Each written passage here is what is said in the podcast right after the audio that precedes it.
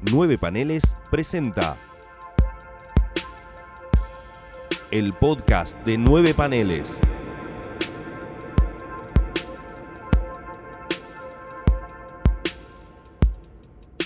Buenos días, tardes y noches. Este es el episodio número 8.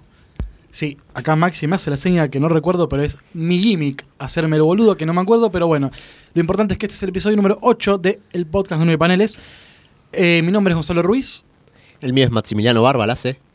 Y el mío es Gonzalo Solanot. Estamos sonando de manera mejor que en otros podcasts porque ahora tenemos micrófonos individuales, porque no estamos en mi casa, no estamos en mi habitación, no pasa el 80, eh, tenemos aire acondicionado que no hace ruido, porque estamos en los estudios del Baído, lugar al que estamos muy agradecidos por abrirnos sus puertas, básicamente porque estamos con el CEO del Baído, o al menos uno de ellos, eh, conocido de la casa, al menos de manera personal, gran amigo mío, eh, a- una persona a quien admiro bastante, aparte de compartir su amistad, una persona que sabe mucho y que además de ser comiquero, es psicólogo, que es el señor Gustavo Casares. ¿Qué tal? ¿Cómo andan? Bien, bienvenido Gus. Bien. Eh, muchas, la- gracias por la invitación. No, Por nada. favor, gracias por invitarnos a tu estudio. Em, bueno, hoy justamente si tenemos una persona como Gustavo Casal, antes de hablar por qué está Gustavo Casals acá, esto, bueno, es la novedad desde la temporada número cero, porque en realidad, como dije en el primer capítulo, no hay temporada. Es el primer invitado del año. Te metiste solo en el pozo ese de las temporadas. Está todo planificado. Son volúmenes igual, Son- eh. si hablamos de cómics. Mm, sí. Inserte meme de no hay por qué. No hay por qué. No, chicos, está todo planeado. Me hago el boludo a propósito. Eh, la idea de Gus eh, y los próximos invitados que tendremos cada tantos programas, la idea es que no sea una entrevista al invitado. Hay muchas cosas que pueden entrevistar a Gus. Gus tal vez no sea un creativo, no sea guionista, dibujante, sabe demasiado, tiene una especialidad que es interesante para hablar con respecto a los cómics. Pero él no, es un, él no es un invitado para entrevistar, es un invitado para debatir junto a todos. O sea, la mesa que era de tres, ahora la mesa es de cuatro.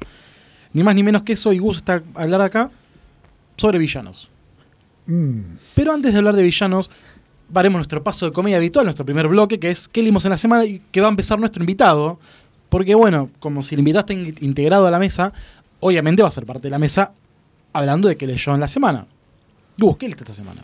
Bueno, eh, estoy con bastante tiempo, entonces estoy aprovechando para ponerme al día con cosas que tengo pendientes y, y en general estoy, estoy un toque reaccionario, eh, sabrán disculparme, a la producción nueva, eh, sobre todo la producción nueva de las compañías grandes, ¿no? Es decir, por ahí cosas independientes, autores argentinos, ahí sí me gusta más la cosa nueva, pero eh, de, lo que produce Marvel, DC, incluso también lo extendería a Image y algunos otros, no, na- nada logra emocionarme y muchas cosas logran enojarme.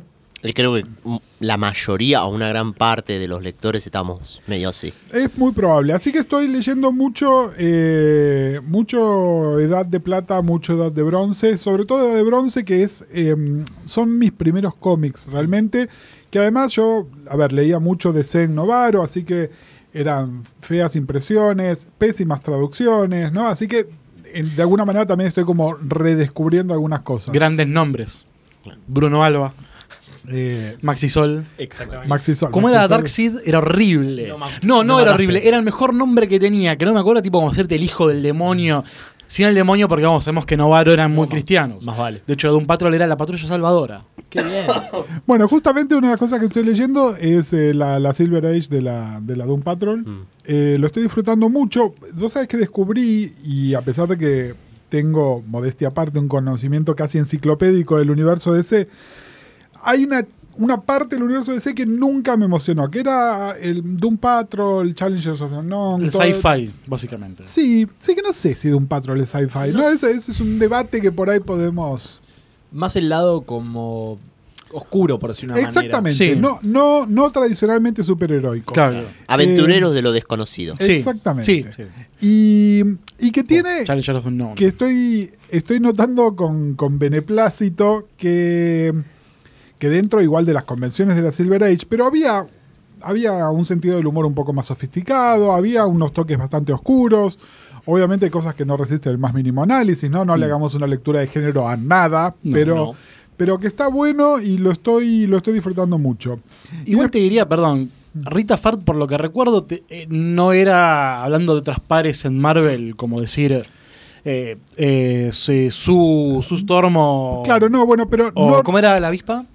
Janet. Eh, Janet. Janet. Sí, pero no, no Rita en sí, sino, eh, por ejemplo, como Steve Dayton la trata Rita. O, Sí, que, sí, o- sí. o que todos todo el tiempo la llaman Honey, Claro. Darling y...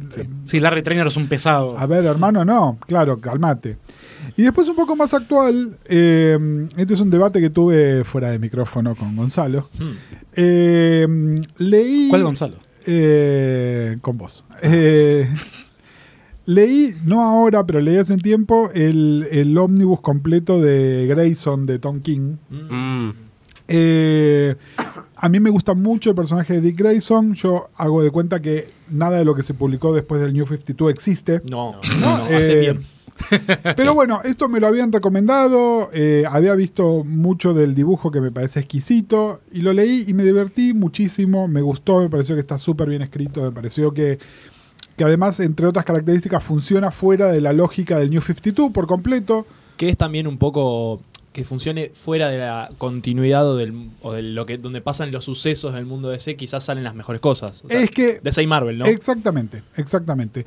Y en base a esto, eh, logré como una reconciliación con, con Tom King, con quien no estaba peleado inicialmente, pero como que, bueno, también sacarme ese prejuicio, ¿no? Está bien, bueno, sí, la hacía. No importa, es otra cosa. Hay Qué, que qué recordar bueno que... que- no seas una viuda de Tom King. Un saludo a amigos nuestros que son vidas de la CIA. Todavía, todavía. Batman 50. Hay que recordar que Grayson está coescrito con Tim Silly, si no me Con. Tim Silly, sí, es, es raro igual que escribe cada uno, Sí. ¿no? Hay, hay, hay, hay cuestiones ahí medio... Se van cambiando, quizás unos son más los plots y otros los Sí, diálogos. igual Claro. yo puedo decirte cuál es la sensibilidad de Silly, ¿no? Es, es una historieta abiertamente homoerótica. Sí. Eso es Silly, 100%. Me encanta, me encanta que me encanta que se hagan cargo de eso. Y creo que es un gran gancho del título. Total, total. Bueno, y to- todo lo que tiene que ver con Midnighter me parece exquisito, me parece fantástico. Que de hecho le pone el nombre a, a Claro. cada una de las nalgas de Dick. No, no, no, es, me, parece, me parece maravilloso. Bueno, en base a eso, eh, justo estoy eh, cambiando de mi plataforma de lectura. Yo ya fui migrando a digital mi consumo de música, mi consumo de video, y ahora estoy migrando de plataforma con los cómics. Un Y el- centennial. Eh, sí, porque tengo 100 años. Eh, No le quería decir yo, pero bueno. Y así que tengo para leer, justamente estoy por viajar y me voy a traer el device donde voy a leer todo, pero ya tengo ahí en cola Vision, eh, Mr. Miracle, me, me voy a poner al día y... mm, Una lluvia de Tom Kim.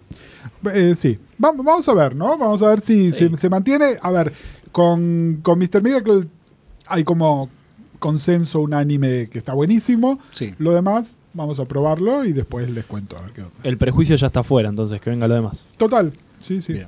Maxi. Sigamos Bueno. la línea como si fuera un reloj. Claro. Estamos sentados de redondo. Bueno, por mi parte, eh, estuve leyendo, releyendo el Hellboy Universe. Bien. Eh, creo que en un día logré ponerme casi a cinco tomos de Hellboy y llegar a BPRD. Así que terminé con el gusano vencedor y ahora ya estoy con todo lo de plaga de, de- de sapos, con todo lo que es Jonah Curdy entrando en los guiones junto con Mike Mignola. Gran guionista que no es muy tenido en cuenta, John Arcudi. Total. Totalmente. Y esto que es, esto es algo que yo estoy releyendo, o sea que hace un par de años ya conocía a Jonah Curdy y ahora soy más consciente diciendo, ah, este es el chabón de la máscara. Este, este es bueno. Eh, Tiene y- un, tiene un volumen de Doom Patrol que no, le- no llegué a leerlo todavía, pero hay también un consenso unánime que está bastante bueno. Mirá. Claro, es cierto. Sí, sí, hizo, sí. Es hizo el tercer mucho, hizo mucho laburo en DC, de, Sí. de propiedades también fuera del mainstream y en general todo tenía algo disfrutable, aunque Sí. no sea su mejor trabajo, está bueno. Es alguien medio, que diría medio amante del terror, del horror más escatológico. Por ejemplo, el, el arco de The Dead es una historia con un, un científico loco que lo encuentran en la nueva base de BPRD en una montaña y el chabón al principio dice, no, sucedió que estábamos haciendo un nuevo motor y explotó y fui solamente yo el que sobreviví y demás. Y después te enterás que el chabón en verdad es un nazi, que es- eh, tiene un apego increíble por la, la lanza de Longinus que atravesó a Jesús y que quiere abrir las puertas del, del cielo, del paraíso, ¿Eso es una referencia a Evangelion? Más o menos, muy, muy cerca. ¿Está vestido de violeta y verde? Sí. Ma- eh, no, no, es, es un viejito, no llega viendo, porque no llega. Y la cuestión es que el chabón, en cierto momento, el, que el giro de toda esta trama, es que él tiene dentro de su cuerpo un portal que expulsa ángeles. Muy, muy, muy clase B. Sí, Me totalmente. Suena. Suena muy clase B, muy Planet Terror. Bueno, exactamente. Entonces, Gran película. gran Sí. película. Tiene ese, ese, ese guiño de escatológico, de horror, deforme. Body como- horror. Claro. Y Cronenberg. Cronenberg. Sí, es más, el, el- el ángel sale y se transforma, usa la, la, la carne del chabón para convertirse en el ¿Qué es. Existence esto? Esto está haciendo un podcast de, Uy, qué no- bueno. de 9, 9 milímetros. Claro. No, 9 paneles. Igual interesante, Podría ser bueno. un podcast de armas, 9 milímetros. Eh, Cuidado. Sí. Totalmente. En realidad, en Cuidado. realidad, claro. Tom, Tom King, eh, Sí, 9 no, milímetros. sí. esto, esto ha tomado un giro inesperado. Un saludo, un saludo a la gente que está pinchando los micrófonos. Está. Y es muy, muy interesante. eh, muy terrorífico. Y BPRD es algo que me llama mucho la atención y que volviendo a releer lo encuentro muy liviano, muy llevadero. No es denso, no es pesado. Es, es una buena aventura. Qué bueno, porque uno pensaría que para a la hora de leer Hellboy tenés que estar medio como. Te tiene que picar el bicho del horror, quizás, Sí. lo, Lovecraft- Lovecraftiano y todo ese mambo. Pero al mismo tiempo, lo que vos decís que es más llevadero, es más como. Quiero decir relajado, pero no sé tanto. Sí. Digo, es más como. Es más permisivo para que entren nuevos lectores. Totalmente. Vos sabés que yo soy cero, cero horror en, en cualquier tipo de ficción, ¿no? Realmente no, no, no manejo el código, no me interesa. Y sin embargo, Hellboy y el universo de Hellboy siempre me gustaron y mi entrada fue por el sentido del humor. Hmm. Claro. Eh, me, me parece que más que por el lado del horror, siempre me pareció humor muchas veces negrísimo. Pero para mí son, son yo los, los calificaría en mi biblioteca como títulos de humor. Bueno, el homúnculo Roger con los otros operarios tienen Total. chistes y Sí, demás. sí, Sí, sí. y uno pensaría también, hago esta última acotación, Sí, sí. eh, que es justamente todo oscuro, muy lúgubre, por decirlo, pero Hellboy es un personaje colorido. Sí. O sea, bueno, Sí. más allá de decir el, el rojo, pero digo, está lleno de Sí. un cast. Sí, no, de- bueno, Mi- Miñola, gran artista. Totalmente. Nos acompaña el estilo de él. Digo, eso suma a esta trama del humor. En vez del golpe de onomatopeya, él dice boom cuando golpea. Claro. Gonza. Yo voy a pasar a, a hacer una pequeña recomendación, un poco piedra, porque estuve. ¿Me toca el huevo izquierdo? estuve no, no, no, no. no. Este- Yo lo digo por mí, porque empecé a leer eh, a principio de año y justo por esta época lo pude terminar, las colecciones de Batman Black and White. ¿Y que- ¿Qué de piedra eso, boludo? Escúchame, está curada por Mark Chiarello. Mark Ah, Chiarello recientemente Bueno, vos no te- despedido. vos no tenés- vos no tenés la-. Vos no tenés la culpa de eso. No, pero bueno. Eh, Eh, ya tiene un mes de desahucio, pobre hombre. Pobre hombre. Este, Black- Batman Black and White es una serie de antologías. Contaste Tiene- dónde consiste el volumen 1, ¿no? ¿Te acordás? ¿Cómo? ¿Contaste acá cómo consiste el volumen 1? Sí, una oferta de Rosario. Volumen 2 lo conseguí. Bueno, El 1 me llegó hace poquito. pero ¿cuánto nos salió? Nada. Nada, no. Qué, no, no. qué mágico. Qué grande ¿no? Un saludo. Un saludo por sus Eh, precios cuidados. Claro. Básicamente son pequeñas historias de Batman por eh, artistas muy reconocidos, no solo del cómic norteamericano mainstream, sino también eh, el cómic europeo, artistas argentinos y eh, el cómic japonés. Se destaca la última historia del primer tomo que la hace Katsuhiro Tomo, nada más ni nada menos que el creador de Akira. Eh, Tu fanservice. Va, fanservice para mí, obvio, claro. Y ahora hay otros artistas, justamente voy a nombrar a los dibujantes, la verdad, porque al ser un tomo en blanco y negro, creo que lo más valorable de todas estas historias es el apartado artístico. Mm. José Muñoz, Jorge Safino, Liberatore, este, Howard Shaking, Walter Simonson, Alex Todd hace una tapa de los números, eh, Barry Windsor Smith, Smith hace otra. En fin, un montón de artistas más que en este momento me quedo corto con los nombres. Habías mostrado el de Caluta, ¿no? Michael Caluta hizo una tapa. Rizzo. Eduardo Rizzo, Rizzo. también. Tengo mucha curiosidad por la historia que dibujó Mike Allred. Michael Porque es raro verlo. Michael Red está en el tercer volumen. Es raro. Es más, este, Sí. más actual y son como dibujantes Claro. más Sí, yo, eh, yo esa jóvenes. no la llegué- yo la- la- los primeros dos volúmenes las compré cuando salieron Claro. uno a uno, iba a mí con mi querida amiga y las iba comprando. El tercer volumen ya no, no llegué, así que no, no, no, te- no ubicaba dónde estaba Allred. No, sí, es de los nuevos. Debe Es ser, raro, debe ser interesante raro verlo a blanco y negro. Eso es como me. Eso sí, me- sí, sí, me- sí. me cho- no me choca. Siento, una curiosidad eh, interesante por ver algo que yo esté acostumbrado a verlo a color. Claro. me queda ¿Cómo se adecua el estilo gráfico de él a, la, Sí. a esa pictoriedad, por decirlo de una manera? Exactamente. En fin, la verdad es que las historias en sí quizás no sean de, de un vuelo narrativo muy grande, son en su mayoría historias chiquitas, Claro. más para Y no tanto sobre Batman, ¿no? Enalte- claro, enaltecer el mito de Batman, Claro. por decirlo de manera. Eh, por ejemplo, la historia de José Muñoz es sobre una trampa, Sí. trampa, una trompeta maldita. Batman aparece Claro. en una viñeta nada más. Claro. Que Y eso es metiendo muy. José, Mu- Claro. José Muñoz. Pero destaco eso, o sea, conozcan dibujantes. El volumen, como decía eh, Gus, que se había perdido el volumen 3, el volumen 3 es más de, Más de moderno. dibujantes nuevos, Michael Cho, Joe Quiñones.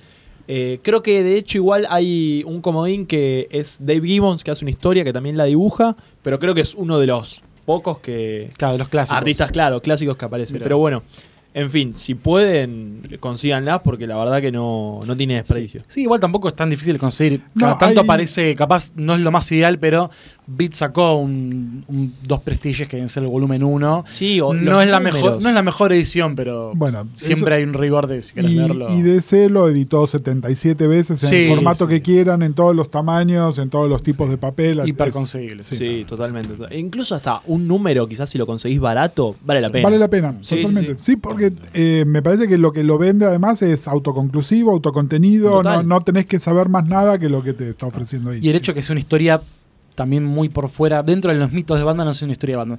Me hace acordar mucho a la antología de Spider-Man, de Tangleweb, Exacto. que es a color, pero es exactamente lo mismo. Son la diégesis de Spider-Man. Lo que pasa es que Tangleweb es más sobre el universo de Sí. Spider-Man que sobre Spider-Man en sí. Sí, por eso. Las de Batman Black and White son sobre Batman y sobre el mito Mm. de Batman, más que nada. Claro. Por ejemplo, en Tangleweb tenías una historia sobre J. Jonah Sí. Jameson, una del Rino. Río, sí.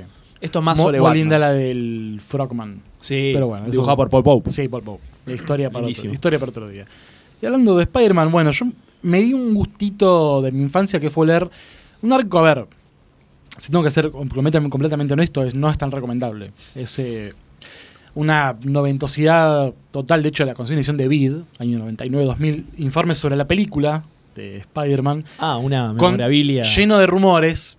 O sea, está la película confirmada, estaba confirmado San Raimi, pero de repente decían que iba a estar Electro, tipo, que Venom no iba a ser parte, no tipo. Me imaginé que ibas a hablar de la película de James Cameron que casi Es, hace mencion- Spider-Man. es mencionado a Cameron.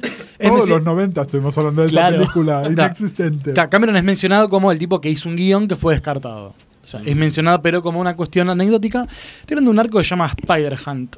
Eh, una, una- es tan noventoso que incluso tenía la, cuestión de que son cuatro números que salieron en Sensational Spider-Man, Amazing Spider-Man, Spider-Man y Spectacular Spider-Man. Claro, duró un O mes. sea, tenías que comprarte básicamente cuatro títulos si querías leerlo y capaz engancharte con una historia y otra historia. Básicamente sobre Spider-Man aparece un, sé yo, un ladronzuelo, un personaje de baja categoría muerto envuelto en la, la telaraña de Spider-Man.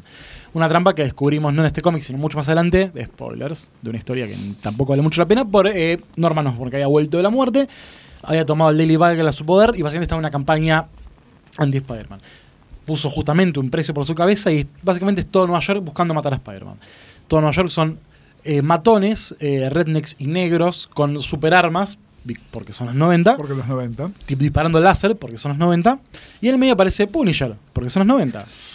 Y bueno, también en el medio está involucrado Normie Osborn, el nieto de, de Norman, el hijo de Harry fe- fenecido, que es secuestrado por un duende verde que no es eh, Norman. Norman.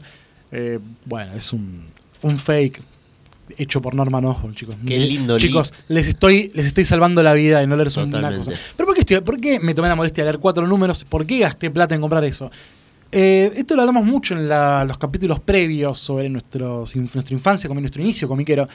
Yo recuerdo haber comprado, no sé si en Corrientes o en Santa Fe, alguna avenida importante, en un puesto de diarios, una- una- un arte perdido hoy, salvo que sea Salvat, que compré el número 4 de 4 edición de Vid. Y me, gu- y me gustó mucho, o sea, no, obviamente entendí lo que pasaba en ese número, que era muy básico, tipo, lo bueno que tenía Vid era que te había un preview de lo que pasaba anteriormente. Entonces ya sabía la historia sin, le- sin haberla leído per se. Entonces era el momento culmine donde, bueno, eh, Spider-Man iba a buscar a Normie, está todo el mundo asesinado. De hecho, la historia empezaba en un splash de un edificio prendido fuego con Spider-Man con una máscara hecha de telaraña atrapado. Em, Lo haces parecer como si fuese una buena historia No. con eso. Sí, sí, la, la- la está como sobrevendiendo. claro, ¿no? claro, claro. Eh, Ripley- imagino, es- escuchan- escuchas corriendo Claro, a sí, comprarse sí, y claro. decir que está bosta. No, pero Es- quieren la edición de video. Por eso, chicos, esto, esto es Ripley Believe It or Not. Es una mierda. Eh, básicamente, estamos hablando de un acto muy noventoso que yo le tenía Bueno, mucho pero- cariño. Pero es una mierda escrita y dibujada por quién.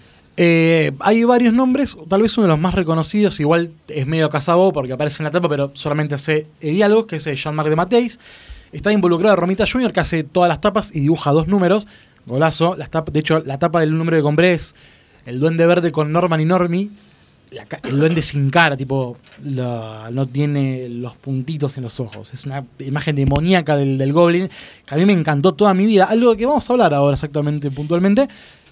No porque sea fanático del Goblin, sino el hecho de una imagen de terrorífica lo que estoy viendo, básicamente. Eh, la escena que describiste la dibuja Romita Jr. No. Uf. Justamente. No, igual eh, tengo que decir, me encontré en uno de esos habituales casos, con esto voy cerrando, de ¿Quién te conoce, papá? Eh, Eso, me, me volví, digamos, atendedor de boludos, viendo Una ciudad. un tal eh, Luke Ross. Estoy levantando los hombros y torciendo la cara para abajo. Digo, ¿quién es este tipo? No Luke sé. Dibujó la mitad de los 90. Pero no, por suerte yo no leo 90. Pero es un dibujante muy digno. Tiene secuencias muy Sí. lindas de movimiento. Y obviamente, cuando sigue leyendo los cómics con Romita Jr., era como. Bien, está Romita Jr. Romita Jr. en gran nivel, algo que nunca perdió. Eh, así que nada, mi.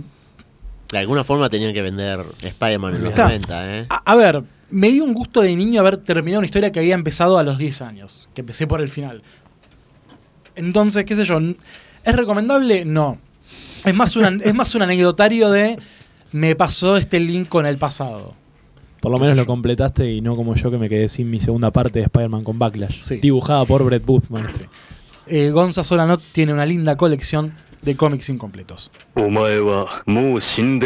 Como dije antes, Gus no está acá solamente porque es psicólogo y va a ser de mucha ayuda y guía ayuda en este cuestión de hablar sobre villanos, sino porque hay una anécdota muy buena que él contó, varios podcasts de él, que mostré que la cuente ahora, hago un stand-up, de ese momento en el 2001 que mientras se prendía el país, Gus prendía fuego sus cómics, porque hubo una- un mes interesante donde alguien que precisamente no es su ídolo, sino tal vez su más férreo archienemigo, no participó ni en uno, ni dos, ni en tres, sino en todos los cómics de DC. Estamos hablando del infame Joker Last Love, si no me equivoco es el nombre, Sí. que es básicamente un evento en el que el Joker fue partícipe de todo el universo DC. Todos los cómics de DC, a menos que fueran una propiedad de, que, de la cual tuvieran la licencia, todos, absolutamente en todos, había una participación del Joker. En rigor histórico, ¿cómo fue eso? Estamos hablando del año 2001. Mira, eh, era, estábamos a full con los eventos. eh, el Joker siempre, y eh, creo que es de eso venimos a hablar, ¿no? Es un personaje inexplicablemente popular. eh, por momentos más que Batman. De hecho, en el 2001 te diría que más que Batman todavía. Que, que no era el mejor momento de Batman y de alguna manera por eso sale Hash también, ¿no? Y pasa todo eso. Estamos en plena época de posterior a No Man's Land y Brubaker y Sí, exactamente. Eh, el tema es, eh, a alguien se le ocurre hacer esto. Tengan en cuenta que, que, mm, en general la oficina de Batman protegía mucho la propiedad intelectual Joker, ¿no? Incluso había reglas no escritas, pero era, bueno, no se lo puede usar en más de una historia cada dos años, ¿no? Era, era como, eh, usémoslo con cuentagotas, cosa que me parece muy criteriosa, cosa de que cuando el personaje apareciera fuera un evento. El guardián de O'Neill, podemos decirlo en ese momento, ¿no? Claro, exactamente. Denny tenía sus reglas que uno podía estar en contra o a favor, pero el tipo de alguna manera tenía poder además para que esas cosas pasaran. No sé qué negociación interna hubo que le permiten hacer esto, que encima no tenía control editorial de la oficina de Batman. Es decir, van y le dicen al tipo que editaba, andás a ver qué título clase C de Marvel, no sé, Doom Patrol por Juan Pedo en ese momento. Bueno, tenés que hacer una historia con el Joker. Por supuesto, eh, esto sirvió, en el, el pensamiento de compañía es, este es el jumping on point, ¿no? Es, permite que un montón de gente, siguiendo al Joker, descubra Versus Prey, ponele. Y, y justo Versus Prey es un título que tiene relación con el Joker, Claro, digamos, sí. ¿no? Es decir, eh, justamente si hay un título donde se justificaría la presencia del Joker, sería esa. Pero la mayoría de los otros no. Ambush Bag, Doom Patrol, Exactamente. Legión. Claro. Eh, para mí en realidad fue un perfecto jumping off point, ¿no? Es decir, claramente de un día para el otro el precio de los cómics se triplicó, ¿no? Es decir, el, del 1 a 1 pasamos al 3 a 1. eh, aparte de que no hubiese el laburo y el país estaba en llamas y etcétera, ¿no? Eh, pero bueno, uno tiene el hábito y fue, fue como que venga una partida de cigarrillos contaminada, ¿viste? De repente, bueno, no, no, no puedo. Y ahí yo dejé de comprar cómic físico.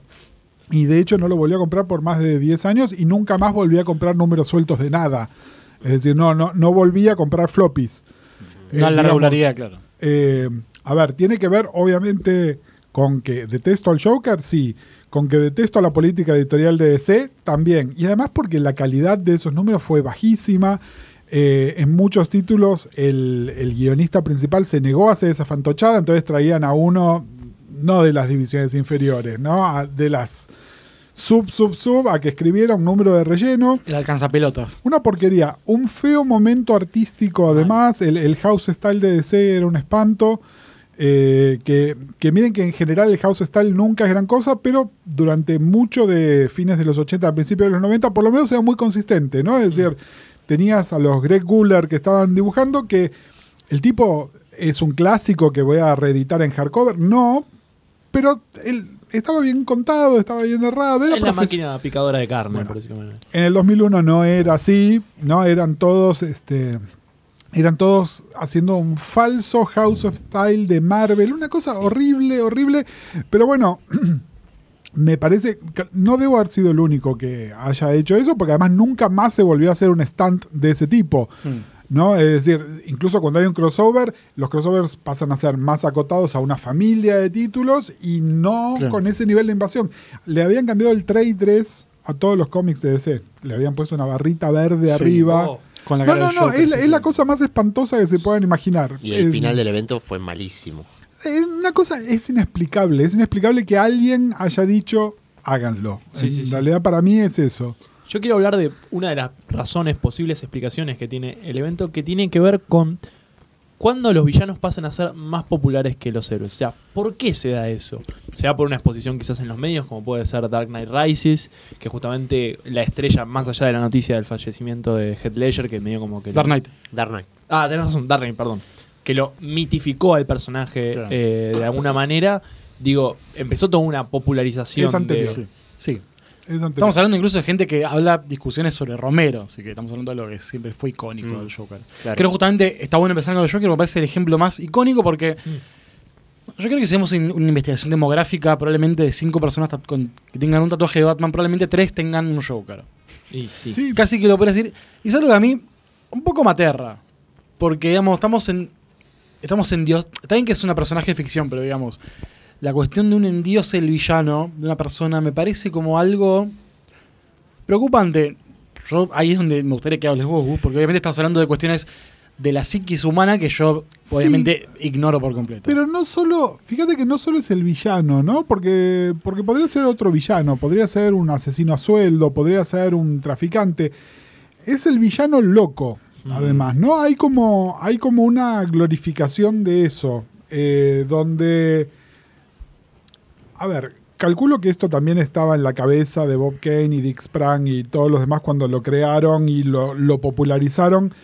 Había un elemento cómico, ¿no? Y por Mm. eso es el Joker, justamente. Claro. No pasa a ser tan siniestro como es hasta mucho tiempo después.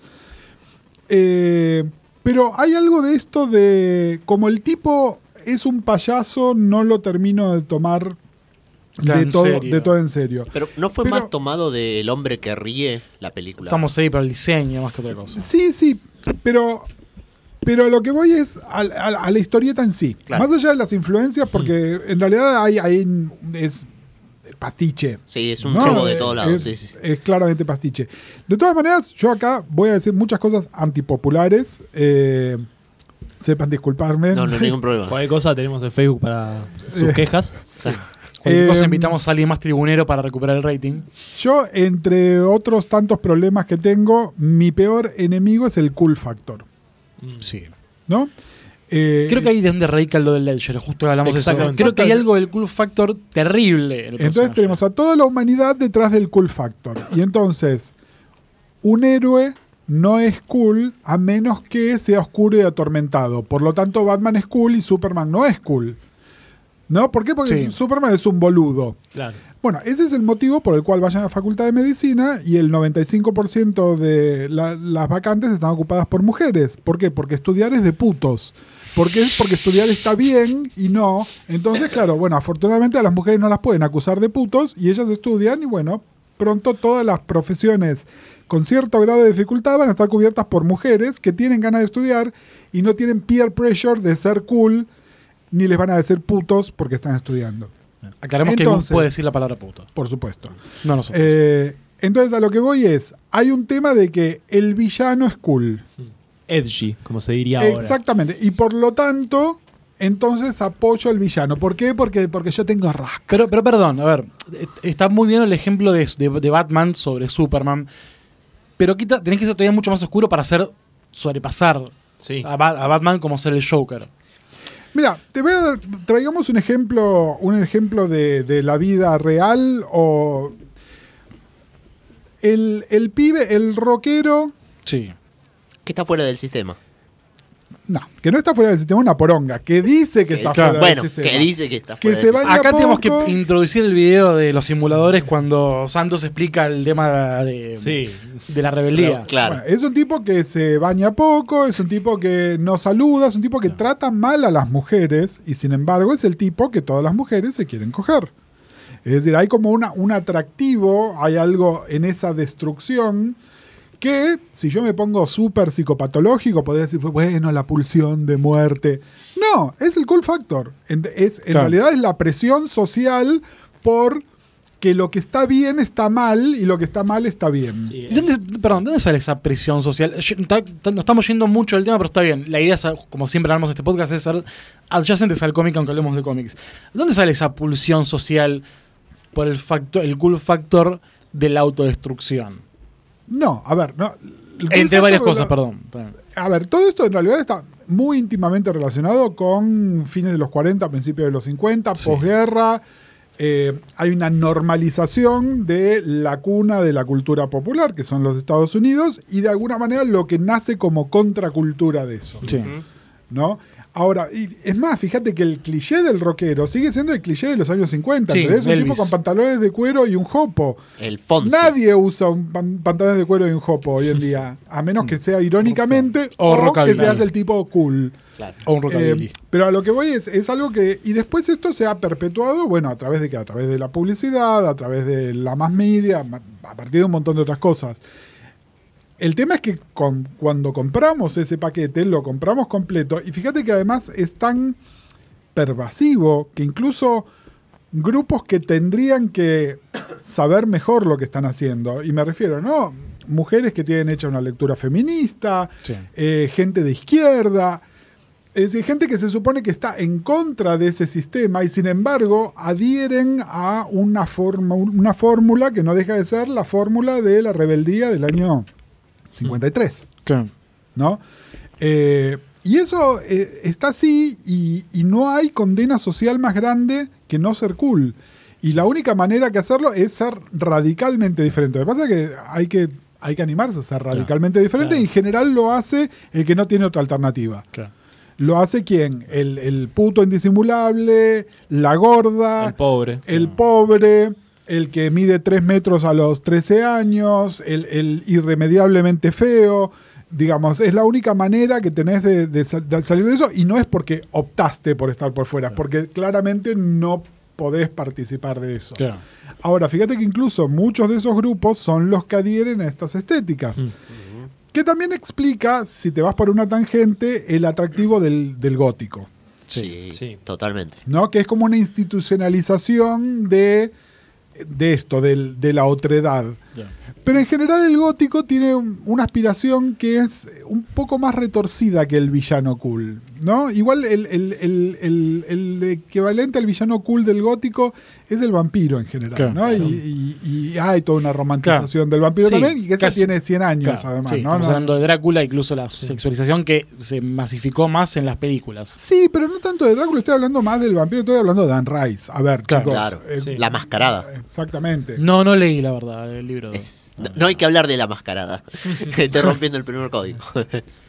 Eh, pero bueno, hay, hay- para mí el- el- la raíz es esa. De todas maneras, en los cómics, si ustedes me dicen cuándo el villano, que es la pregunta original, ¿no? Estamos- Gus. Volvemos. Remontemos.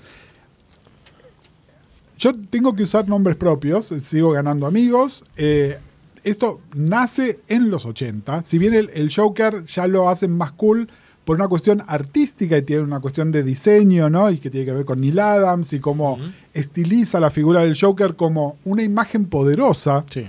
los guiones no seguían siendo así. En realidad esto tiene que ver con los 90, eh, con los 80, perdón, y tiene que ver con, piensen nada más, no solo en los villanos, piensen en los héroes entre mil comillas Hmm. que tienen esto, porque es muy fácil decir Batman, pero acá el límite exacto donde el villano pasa a ser el héroe es el Punisher. Bueno, eso es un tema que venía a traer a colación. El Punisher no es un héroe, punto, aparte. Claro. No, fin de la discusión. Pero está cerca de entre ser más un villano que un vigilante o antihéroe. Es un villano. Es un villano. No, para mí eso no, no- es un no negociable. Perfecto. ¿Entendés? Yo cuando me cruzo con una persona, eh, tuve una discusión súper amarga con una persona a la que aprecio mucho. Yo cuando, cuando, cuando me triguereo soy terrible, ¿eh? Soy Sí. terrible, soy un tipo jodido. Para los que no me conocen, además soy un señor muy grande, así que Sí, cuando estoy enojado doy miedo. Me ha intimidado en su casa por Eh, haber dicho un nombre que no tenía que haber dicho. por ejemplo. Eh, con alguien que considero que es uno de los buenos, que me aparece con una remera del Punisher. y le digo, pero vos entendés, ¿Qué estás pregonando? Claro. ¿No? Y, y nada, y para mí el Punisher tiene que ver con un montón de otras cosas. A ver, una crítica que se le hace, nos hacemos dentro de la comunidad que hay todo el tiempo, es esta cosa de la romantización del opresor, ¿no? El, el uniforme, el policía, ¿no? Es decir, claro. Es Claro. es súper, súper complicado. Pero de alguna manera, ¿cómo traducís esto a algo que no es la comunidad gay? Bueno, de alguna manera es, estás romantizando el bully. Claro. ¿No? Es como, es con, con un- como un bully con armas. Es un bully muy, muy peligroso. aparte hablamos de un personaje como el Punisher, que es un tipo, además de todo eso, traumado. Es un tipo que volvió a Vietnam con, obviamente, mm, simpatitos directamente, Bueno, no con ahí, patos en fila. ahí está el tema, que es lo mismo que me pasa con el Joker. Psicopatológicamente están tan mal escritos, chicos. Claro. Claro. Tan mal escritos. Es decir, es, es la idea de alguien que vio Taxi Driver y entendió la mitad. Sí, fanfiction. Exactamente, exactamente, pero no- realmente no, no tiene sostén. Claro. Posta, ¿eh? No tiene sostén. Claro, Porque tiene- tiene- aparte- tiene sostén, perdón, porque me parece justo el ejemplo de Taxi Driver, que es como hacer ficción sobre ficción. Porque probablemente Taxi Driver pueda funcionar como un ejemplo eh, sui generis, o sea, único, propio, que después cuando vos decís, bueno, este es el ejemplo total y puntual del traumado, de, un- de estrés postraumático de posguerra, decís, bueno, sale cosas como el Punisher. Y capaz hablas con una persona que estuvo en Malvinas y el tipo ahora está llorando en su casa, dentro de una bañera, cada que escucha un disparo o un explota un caño de un auto. Exactamente. Aparte, eh, creo que el punto de Punisher y el Joker me parece que es un extremo mucho más allá, es justificar al represor porque tiene un problema eh, psicológico. Sí. Totalmente. Pero Y un la código de honor. Claro, Claro. Ah, no, ah, un código de honor que es férreo, además. No, ¿no? claro. Él solo mata a. Justiciero, no. claro. No. Perdón, es otro ejemplo muy claro, Rorschach. Que es otra, otra figura hiper icónica, casi como el, el esqueleto del, del Punisher, que también es un tipo regido bajo un ultra código moral, Hiper traumado. hiper traumado, que, bueno, Moore se lo podemos conocer porque es una persona que aquellos que hayan leído un guion de Alan Moore saben que el tipo no anda con chiquitas, pero es- también es el ejemplo culmine de el hipertraumado Sí, eh, que, Roger igual- que camina sobre pero- la línea del sí, bien y el mal. Roger es un comentario. Claro, totalmente. ¿Entendés? Es decir, Roger es un personaje Pero posmoderno. hay- hay- hay Watchmen es, posmoderno. Hay algo que me pasa, Gus, justamente con eso, que también es algo muy interesante para ver que hay gente que capaz no entiende ese postmodernismo. Ah, bueno. Total. Que es justamente como el que tiene la remera del Punisher. Claro. Que no entiende el postmodernismo. Que Punisher tal vez no lo tenga. Roger sí, pero hay gente que puede entender a Roger como algo más cercano al Esa Punisher la- que un comentario. Esa es la bala que le salió por la culata a Moore. Roger no era para endiosar. Roger Y- era para burlarse de la Sí, idea de conservador que y tenía Y este aparte, perdón. Sí. esa bala se la viene comiendo desde B for Bendita. Sí. Totalmente, sí, bueno. Permiso, pero justamente lo que decía Gus, de que Roger fue un comentario, Punisher también era un comentario, porque era justamente de una situación, de un contexto de soldado veterano de Vietnam, que al principio fue villano.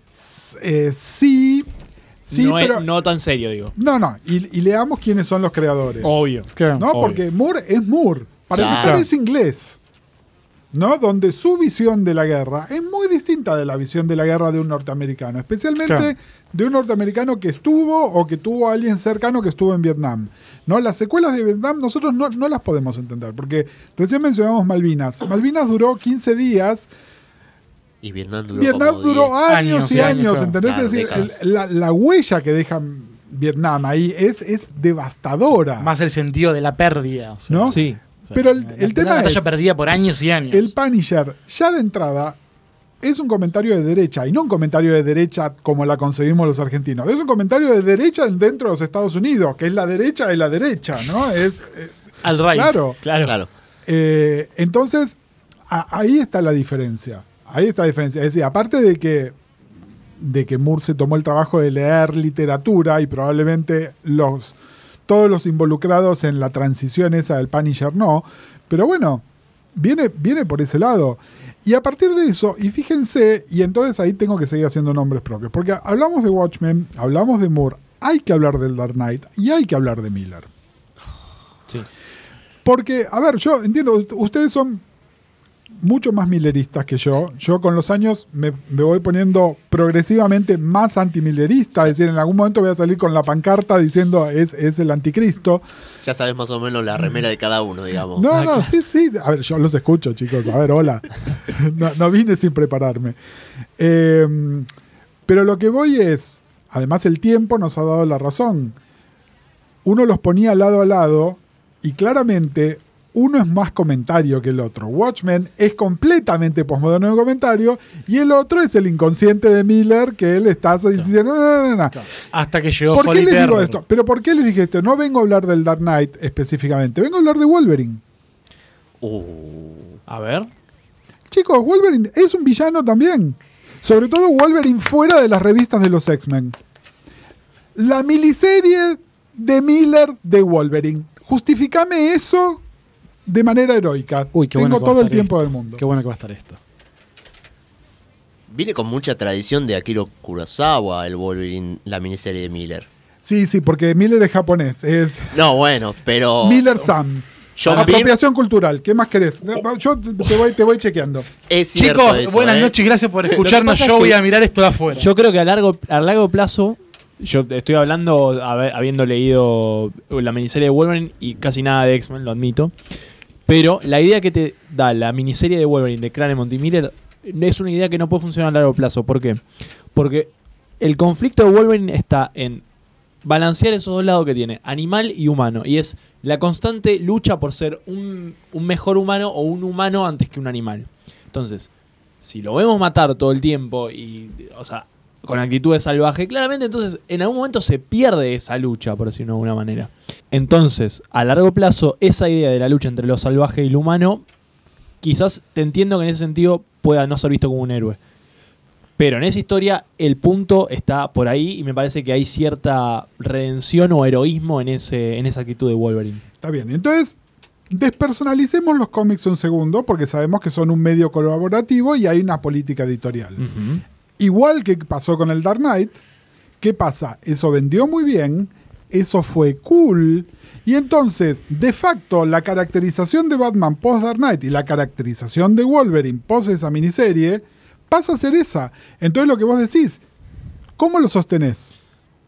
¿Cómo, cómo lo sostenés? Y el tema es la versión que la gente quiere, y acá tenemos que agradecer la aparición de Hugh Jackman en todo esto, que de alguna manera resexualizó de una manera positiva a Wolverine, es decir, lo hizo alguien que sí, está, es un asesino psicótico, pero que está bueno y Claro. que de alguna manera podés entender que haya gente que se quiera estar cerca de él. Porque de otra manera, no, sin- no de otra manera, sería la función de los X-Men hacer que ese tipo no esté operativo. Es así de fácil. Hay, eh, Yo diría, hay dos miradas. Una es en donde hablamos solamente del personaje, otra es donde tengo que referirme a Jim Shooter como un sujeto que dijo, mientras que Wolverine esté en un grupo de superhéroes, no puede matar. Y por lo que hizo fue, los personajes que murieron en la saga del Hellfire Club antes de Dark Phoenix Saga, revivieron como cyborgs para corregir ese problema.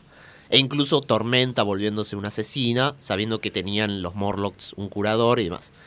Pero, a sabiendas del personaje, y separando de las decisiones editoriales y demás, sí puedo señalar que en algún momento se dio a la luz, gracias a Daniel Way, que Wolverine era un villano. Cuando se cuenta el pasado de él, antes de entrar a los X-Men. Entonces, hay como una idea de si Wolverine es un villano, era un estafador, un asesino, Pero ¿cuándo fue publicado lo de Daniel Way? y eso fue en 2008. Exactamente. Eso, eso sí, las películas donde de alguna manera es necesario humanizar a Wolverine. Comprendan que hay gente que lo ve a Hugh Jackman, que se calienta con Hugh Jackman, que quiere ese Hugh Jackman y va a leer los cómics y es what the fuck. Sí. Eh, y a ver, chicos, es Dibujado eso. por Steve Dillon aparte. Es, es- es así de sencillo. Es decir, entiendo lo que decís, buenísimo, a favor de las retcons que tienen, que tienen un sentido y que de alguna Claro. manera te llenan los espacios, pero 2008 hubo 30 años de publicación del personaje donde esto no fue así. No, obviamente. Donde no fue así. Y a ver, chicos, Marcando lo bueno igual. Larry Hama. yo, yo hago una larga pausa en los, durante casi todos los 80 en leer cómics. Además, en los 70 acá no llegaba Marvel. Es decir, Marvel yo sabía que estaba Spider-Man, los Fantastic Four, alguna vez vi una cosa perdida de Avengers, pero realmente no había manera de leerlo. Vuelvo y empiezo a leer publicaciones publicadas en los Estados Unidos donde todo, todo, absolutamente todo era Wolverine y Punisher. Sí. Es verdad eso. Y ocho escalones más abajo, Batman, porque además es justo 89, ¿no? Eso estaba a punto de cambiar. Pero a lo que voy es, era, era la, la explotación más absoluta y para mí era incomprensible. Yo igual después me tomé el trabajo de tratar de entender y de hecho hay muchos de los X-Men, sobre todo de la época de oro de Claremont, que me gusta mucho, que lo disfruto activamente. Es decir, no es que lo leí de compromiso y digo que está bueno, sino que efectivamente me siento cómodo de, de recomendar. Y sin embargo, para mí eso sigue siendo un fenómeno inexplicable. Realmente lo es. Y, y a lo que voy es, a, a ver, es muy feo de repente ser hipercríticos y decir el cool factor, el Joker, qué sé yo, y que yo les diga, bueno, pero lo mismo aplica a Wolverine cuando a ustedes Wolverine les encanta.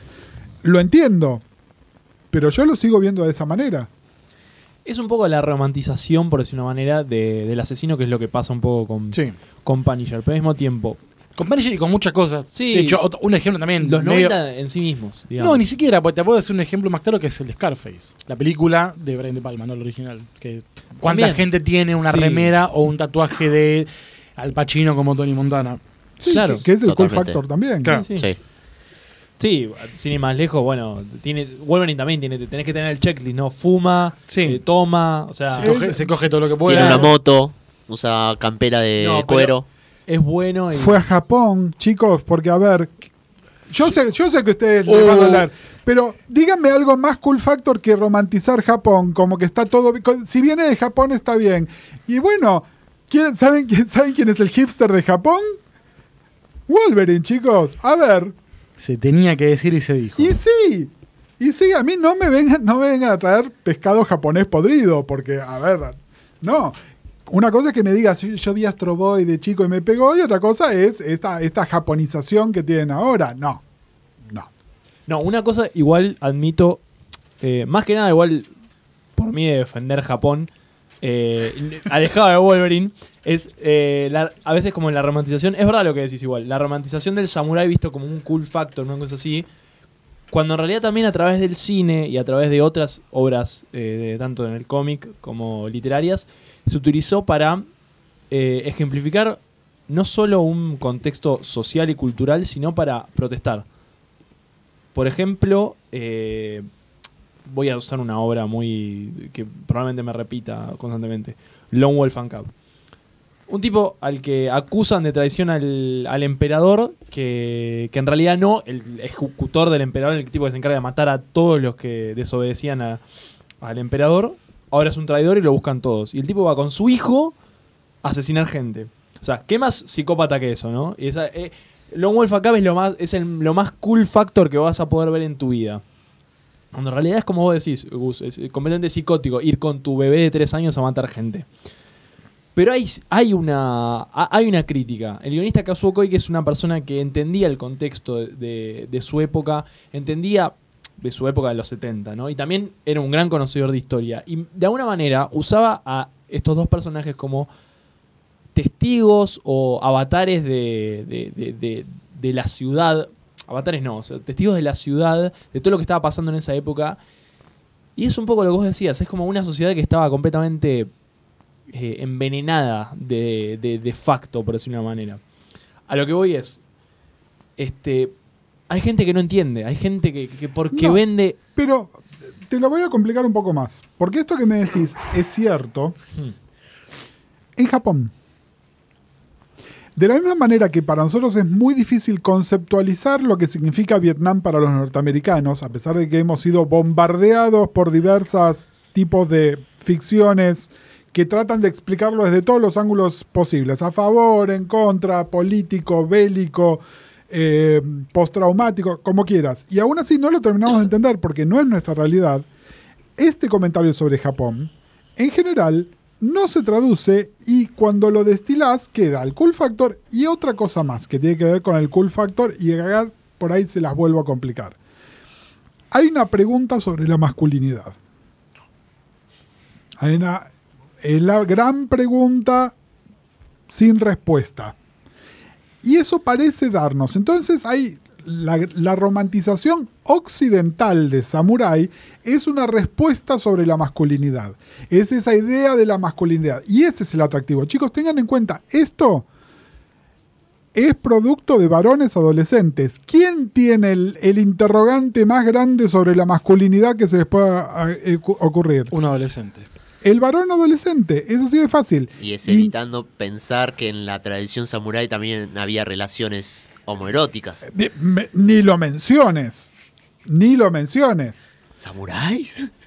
Pero bueno, pero es eso. Y de alguna manera, el villano, el Punisher, el Wolverine, los Batmanes, dan una respuesta sobre eso.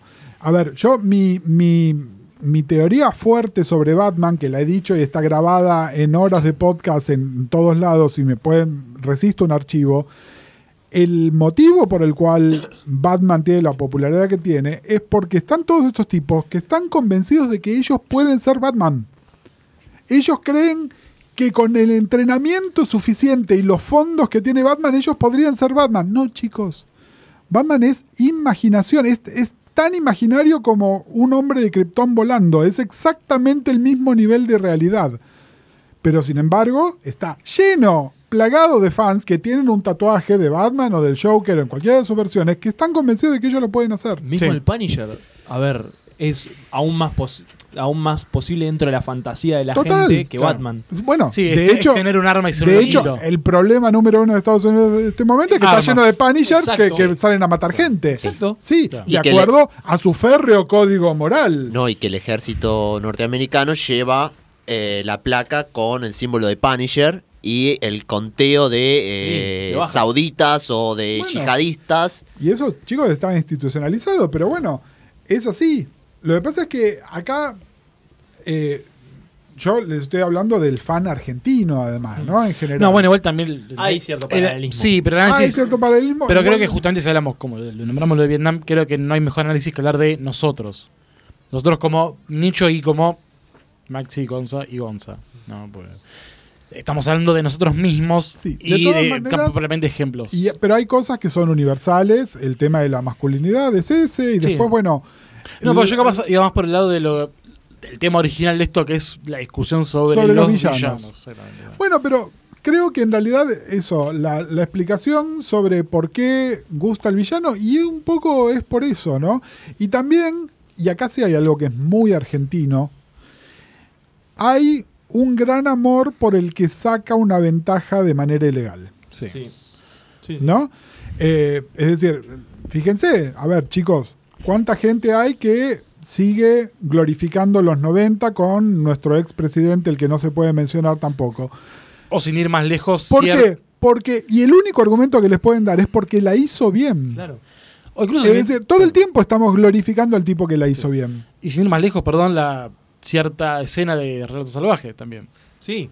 Sí, sí, sí. ¿no? sí. Esa cuestión de el falso triunfo del hombre simple prendiendo fuego a empleados pobres que no tienen la culpa de estar atrapados en un sistema burocrático eh, lento y horrible. Yo quiero eh, tirar un concepto que me parece que está un poco de la mano con esto que veníamos diciendo. Que Tire es todos los conceptos que quiera. como este espejismo que puede llegar a tener como el ciudadano común con Punisher, con Batman y esta popularidad, ¿no? Hay como cierto ideal en estos personajes que tiene que ver, me parece, con, con este tipo de concepto que voy a decir, que es el de la fantasía de poder.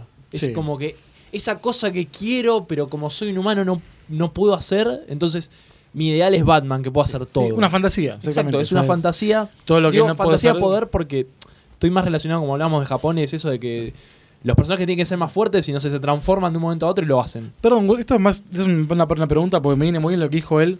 Porque me recuerda a, a tópicos de un libro que no leí, que un libro clave para el mundo del cómic, que es La seducción del inocente. Sí. La, la de Que, Wharton- por todas las malas razones, ¿no? Sí, Sí, bueno, pero. Ya lo sabemos, pero digo, o sea, pero que, creo con- que conozcamos los argumentos de nuestro enemigo. claro. sí, totalmente. Pero me da la impresión, te repito, si no has leído el libro, solamente que vos lo habrás leído, que cosas que lo que acaba de nombrar él están como implícitas de lo mal que están los cómics. Estamos hablando igual de un libro que es en los años 40, 50, referidos 50, a cómics de esa 50. época. ¿no? No estamos hablando de cuestiones puntuales de la época, pero para estos son temas que quedan eh, bollando en el tiempo. No, no es algo Sí, que murió. Igual, eh, a ver, escondido dentro de ese libro que es una pila de basura, había dos o tres conceptos que por ahí resistían un análisis que podamos hacer desde el año 2019. La mayoría no, y de hecho también es cierto que el material que se publicaba, ¿no? Veías la- las revistas de ese y, bueno, eran como self-explanatory, ¿no? Es decir, no tenías Claro. que poner más nada. O incluso mirabas nada, lo- la, la Wonder Woman de, de, de Marston y Sí. H. Peter, y bueno, sí.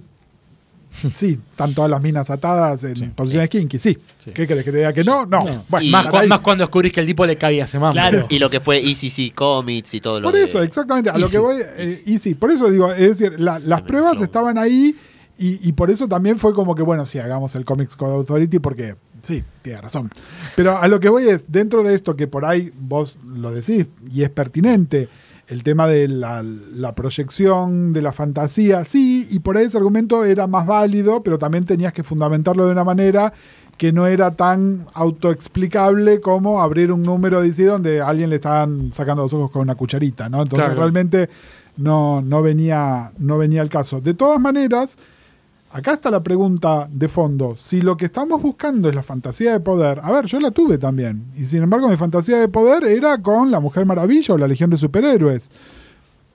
Digamos que la Mujer Maravilla es por temas con mi, mi pregunta sobre mi sexualidad en, en mi tierna infancia. Pero la Legión de Superhéroes no. ¿Por qué? Porque eso era poder real. Para mí Batman era un pussy, era es humano. Claro. ¿Qué, Claro que qué- no. qué me importa? No, ¿No? pero es el humano más inteligente del mundo. No me no- no- no- interesa. no- Yo claro, quiero no ser tienen- humanos que vuelen. No, no tiene un tipo de hazaña realizable que es un disparen humano. rayos de los dedos. Eso es poder. Tiene criptonita de cinturón. Sí, bueno, otros análisis que no valen la pena mencionar porque, bueno, es propio de gente Entonces, con la pen- cabeza quemada por culpa de. Pensemos también eso. Igual, nada, yo tengo, miren, súper presente eh, una conversación con un compañero de, no sé, escuela primaria terminando o principios del secundario, que era súper fanático de las películas de Bruce Lee. ¿No? Su argumento era. No hay dobles ni efectos especiales. Él lo está haciendo todo. En Enter the Dragon tenía los ocho brazos El cuando peor, movía. el peor argumento de la historia para la- Bueno, pero, pero bueno, está bien. Estamos hablando de un chico de 13 años, Sí. pero, pero esta mentalidad es la de chicos de 13 años claro. dentro de cuerpos de señores de 45. Ahí es lo preocupante, cuando Pero realmente ahí, te ahí está el tema. Pero para mí, para mí esa, esa imagen de Bruce Lee, para mí me explica todo el amor por Batman. Así, así de sencillo. No me, quiero, no me quiero desviar mucho, pero vos pensás que el que sigue leyendo cómics a cierta edad, pasando esa edad, mantiene ese, esa cuestión de, de fantasía todavía. Mira, te voy a hacer una pregunta muy este, ciencias sociales. Definamos cómics. Eh, No, no, ¿sabes por qué? No, Porque no, la gente eh, que sí, lee bueno. títulos de humor o No, de bueno, no. romance no, no tienen eso. El Bueno, que lee cómics de superhéroes, sí, sí, exactamente. Pensé que era más implícito, pero está, está, es válida la aclaración. Mira, yo creo que en realidad el- el- los adultos que leemos cómics de superhéroes es porque tenemos un gran amor por la propiedad intelectual que adquirimos en una etapa más temprana de nuestra vida y que lo seguimos teniendo. Después, Sí. obviamente, fuimos ampliando nuestro repertorio de cosas y entonces encontramos buena literatura, encontramos buen arte dentro de los cómics también y ahí nos ponemos más selectivos. Pero creo que en realidad el, no, no es que seguís con la fantasía adolescente en la mayoría de los casos, sino que en la adolescencia se te instaló esa fantasía y después vos construiste y fuiste haciendo un recorte en base a eso, a ese primer amor que es el que tenías. Claro. Eh, ahora, que hay gente que sigue con esa idea, sí, obviamente. Claro, yo iba más por justamente la gente que sigue con la idea y no que la perdió o la tiene como un- capaz un recuerdo de la infancia, podemos ser nosotros. Pasa que, por ejemplo, yo creo que leyendo cómics de superhéroes y creciendo al mismo tiempo, ¿no? Creo que uno ya se va dando cuenta. Uno de chico, me pasó a mí, de hecho, eh, su ideal en un momento fue Spider-Man. Sí. Como decir, bueno, el héroe... Diría que el de más- los tres. Ponele. No sé, no le quiero meter a, a Maxi en el medio, pero bueno. Mío seguro que ¿Cuál sí, es la idea de, de Spider-Man? Es un poco parecido con, a lo que Sí, es la idea de... un superhéroe realizable. realizable, entre Claro. comillas. Pero es el Pero- conflicto pero de Spider-Man... yo- yo Pero siempre- fantástico. Pero Claro. yo, yo siempre entendí que eh, Spider-Man era realizable por un concepto de edad, no por hecho que si me picó una araña me hago poder, poderes radioactivos. Yo- Probablemente me duela nada más. Yo por el hecho que dice eh, Jodorowsky que y es... mueras. Te envenene de por vida. Claro. Que es, un es- saludo a Cary Andrews con Reigns Sí, ¿no? y, el, y el semen radioactivo. que es el, el hecho de que es un superhéroe que lidia con su vida normal, ¿no? Es como que cómo manejas, tu- cómo equilibras todo. Eso es lo realizable que me gusta de Spider-Man. Claro. Gustando hoy. Es, es una fantasía que sigue manteniendo todavía. Hay otra hay un oscuro secreto, va, no sé si es un secreto, pero El es algo muy oscuro. eh, más allá de eso. Más allá de- Eso no es ningún secreto, salió en internet. Eh, Y en los cómics. Es que Spider-Man es un tipo que ama la culpa. Es Sí. muy oscuro. Es un tipo que se Sí. culpa por todo. Sí, sí. Y vos cuando sos más grande te das cuenta que no, yo no me quiero culpar por todo. O sea, no, no quiero tener es- Claro. esa culpabilidad encima de ese, ese tío Ben que me está mirando todo el tiempo. Es no. una fea romantización Es también una esa. fea romantización. Es una fea romantización. En realidad, yo igual. Una fernández te trabajo a vos. Yo, yo claro, a Peter le, le diría, ¿y si charlas con alguien? ¿no? Le- le- le- Ojo que Steve Ditko lo lleva al psicólogo. Eh, así No, que- y es- Sí, y es- que era misterio. sí, bueno, ¿Cómo, no estamos, cómo estamos leyendo? Eh, leímos Hablemos- hace muy poco. hablemos de estigmatizar la profesión. ¿viste? Claro. No, no. Bueno, Así, así habla, habla con Steve Ditko, no con nosotros. Yo Eh, te digo lo que leí. la persona más cuerda del universo, además, No, el amigo Steve, claro. ¿no? Teléfono para Hugo Strange también. Claro, bueno. Analizando exacta- Batman. Exactamente, y el doctor Arkham. Pero, pero a lo que voy es. eh, hay. Perdí un poco el tren de pensamiento con respecto a. Lo de la culpa. No, Lo de la- la lo de culpa la sí es Spider-Man. La Spider culpa. La, la Spider culpa. Eso también humaniza al personaje. Y, y yo creo que, fíjense que muchas de las cosas que ustedes dicen de Spider-Man, y de hecho es la señal de una buena historia de Spider-Man, es la que por lo menos equilibra la aventura con el teleteatro. Sí. Eh, y de hecho, en los X-Men es al revés. Tiene que haber como un 60-70 de Exacto. teleteatro comparado con la acción, ¿no? Por Y- eso los amo. Exactamente. Bueno, pero fíjense que es eh, bajo el disfraz de los superhéroes, pero en realidad lo que estás contando es una historia serializada. Una soap opera. Eh, Llamémosla melodrama. Usemos el- la- el- Claro. una definición más Sí, técnica sí. pa- Claro. que además no sea peyorativa. ¿no? Claro, porque, totalmente. porque es eso, porque si decís teleteatro, lo, lo pensás por ahí con de base a los malos ejemplos. Aparte con los X-Men le podés quitar los poderes, ponerle la ropa de los 80 y más y estás viendo un colectivo de personas que podrían tener eh, cosas disidentes o no. O sea, Exact- exactamente, exactamente, es, es, es eso, ¿no? Y, y fíjate que cuando lo tratás de transferir eso a personajes que son solamente una cuerda de las seis de la guitarra, es imposible de hacer. claro. Es decir, no, no podés hacer un teleteatro sobre el Punisher, no le interesa a nadie. Claro. Ni sobre Wolverine, porque si lo querés hacer sobre Wolverine, lo tenés que hacer con una chica que la vas a terminar metiendo en la heladera al final de la historia, porque no tiene sentido si eh, no hay un final trágico. Un saludo a Gail Simone. Salud, besos Sí. a Gail. Pero bueno, eh, es, es así, ¿no? Hay, hay como una cosa. Y, y no me parece. A ver, en ese sentido, y si bien yo no tengo realmente conexión real con Spider-Man, porque no, no me llegó en el momento correcto, probablemente. eso es lo que me gusta de Spider-Man. ¿no? Es decir, Spider-Man es una buena puerta de entrada a los cómics. Sí. Es, me parece que es probablemente una de las mejores. ¿No? Y, y de hecho, nada, para mí, eh, ser pibe leyendo Spider-Man, graduarte a los X-Men, ¿no? Como cosa más adolescente. Y después de ahí saltar a algo más adulto, que por ahí no tiene por qué ser de superhéroes. Es un lindo recorrido. Pero si entras por el Punisher, eh, la única manera, que el único camino es hacia abajo, no, no, Claro. no hay O manera. hacia el ejército. Yo en la adolescencia entré con Authority y el asco de Grant Morrison. Dice todo eso de mí, ¿eh? Fíjate, por ahí no eran títulos para chicos de tu edad. Gus, tu número, por favor. Claro. Tengo una tarjeta de bus, tengo varias. en casa. claro. Fue el Eh, 17, 18, pero va, va por ahí. No, bueno, igual a ver, desmitifiquemos algo también. En lo que nosotros llamamos cómics para adultos es cómics para eh, joven adulto, para... Claro, es decir, Sí. Sí. eh, Vértigo, el, el segmento de Vértigo era college age, ¿no? Entonces era 18, 25.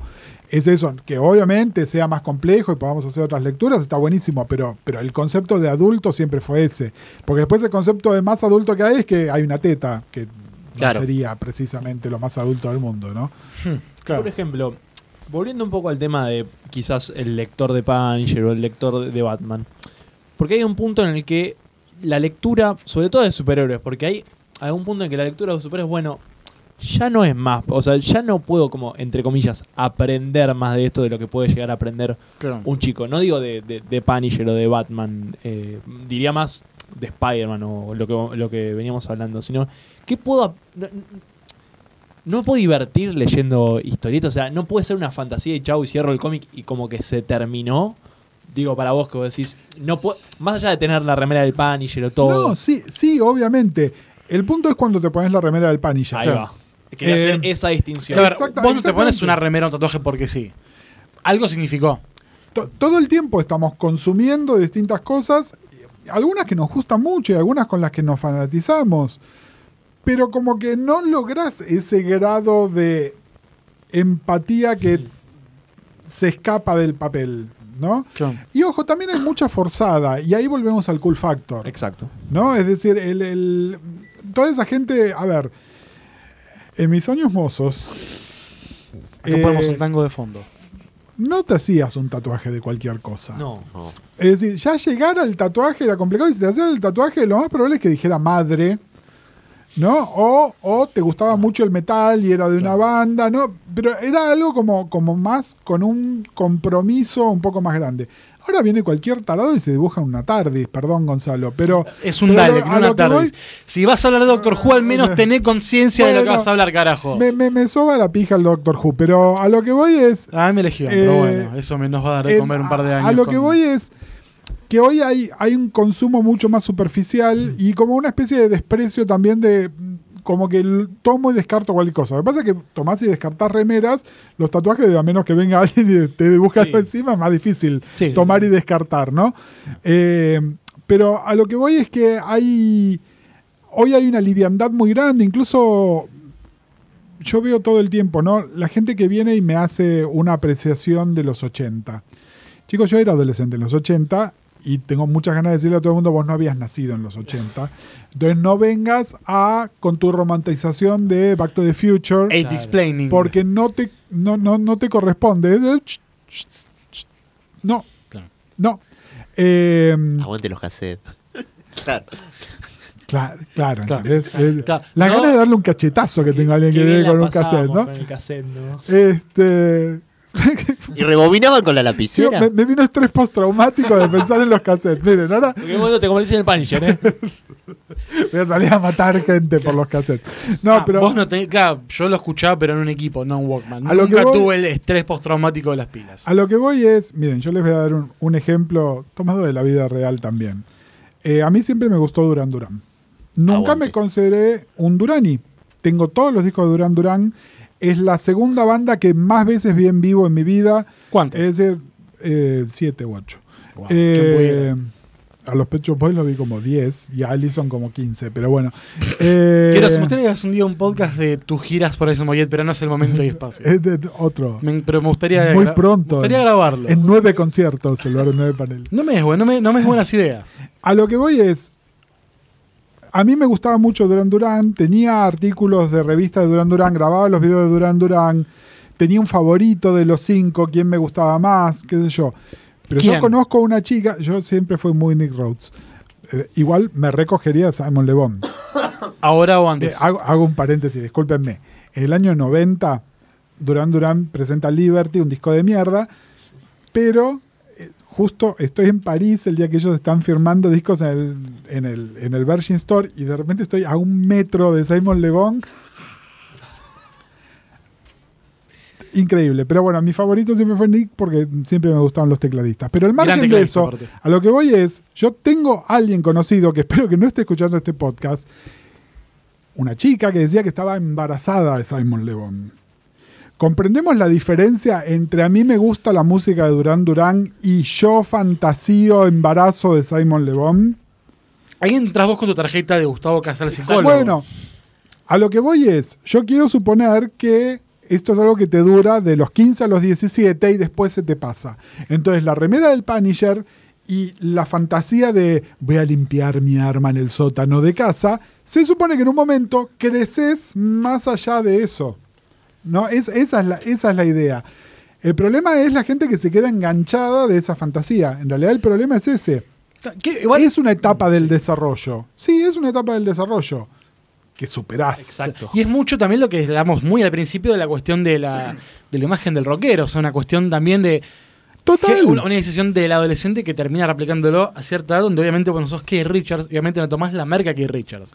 Entonces, por hacer esas estupideces, terminás detonando tu cuerpo. de alguna Sí, manera. igual, a ver. Pero bueno, yendo también por el lado de la, de la autodestrucción, que también puede ir un poco de lo que es cuestión esta del Punisher, un personaje casi sádico que no le importa tanto morir por su código de honor si lo cumple. Una, una cuestión, es- la digo y me parece lo más estúpido que dije en mi vida.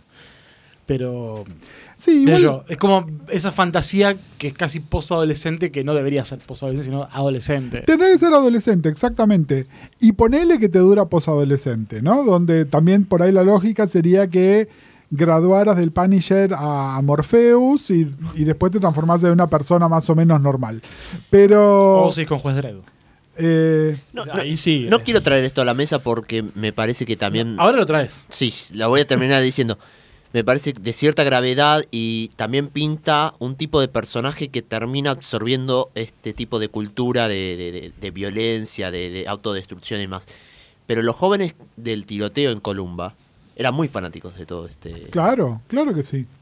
Sí, sí, sí. Y, y fíjense que además, de la misma manera que se demonizó los cómics durante un montón de tiempo, ya hace más de 25 o 30 años que lo que se demonizan son los videojuegos, ¿no? Eh, Claro. eh, es eso, lo que cambió es, es el objeto que estás demonizando. En realidad lo que se podría decir es el videojuego no tiene una lógica tan distinta a la del Punisher, salvo que uno sos un participante pasivo y en el otro pasas a ser un, Claro. un participante activo. Cambió a qué o quién le echamos la culpa, al fin Claro, exactamente, pero de alguna manera me parece que es una, una extensión, una Sí. cosa de la otra. Y ¿no? también estuvo el- la masacre en el teatro con la película, que el, el fanático del Joker y no sé qué más. Muy incomprobable eso, pero bueno. Sí, Sí. Esa es menos comprobable que... Totalmente. ¿no? Porque además eso, creer, y, y- y esto se los digo, acá sí me pongo bien en psicólogo, creer que una pieza de ficción nos puede patologizar, no.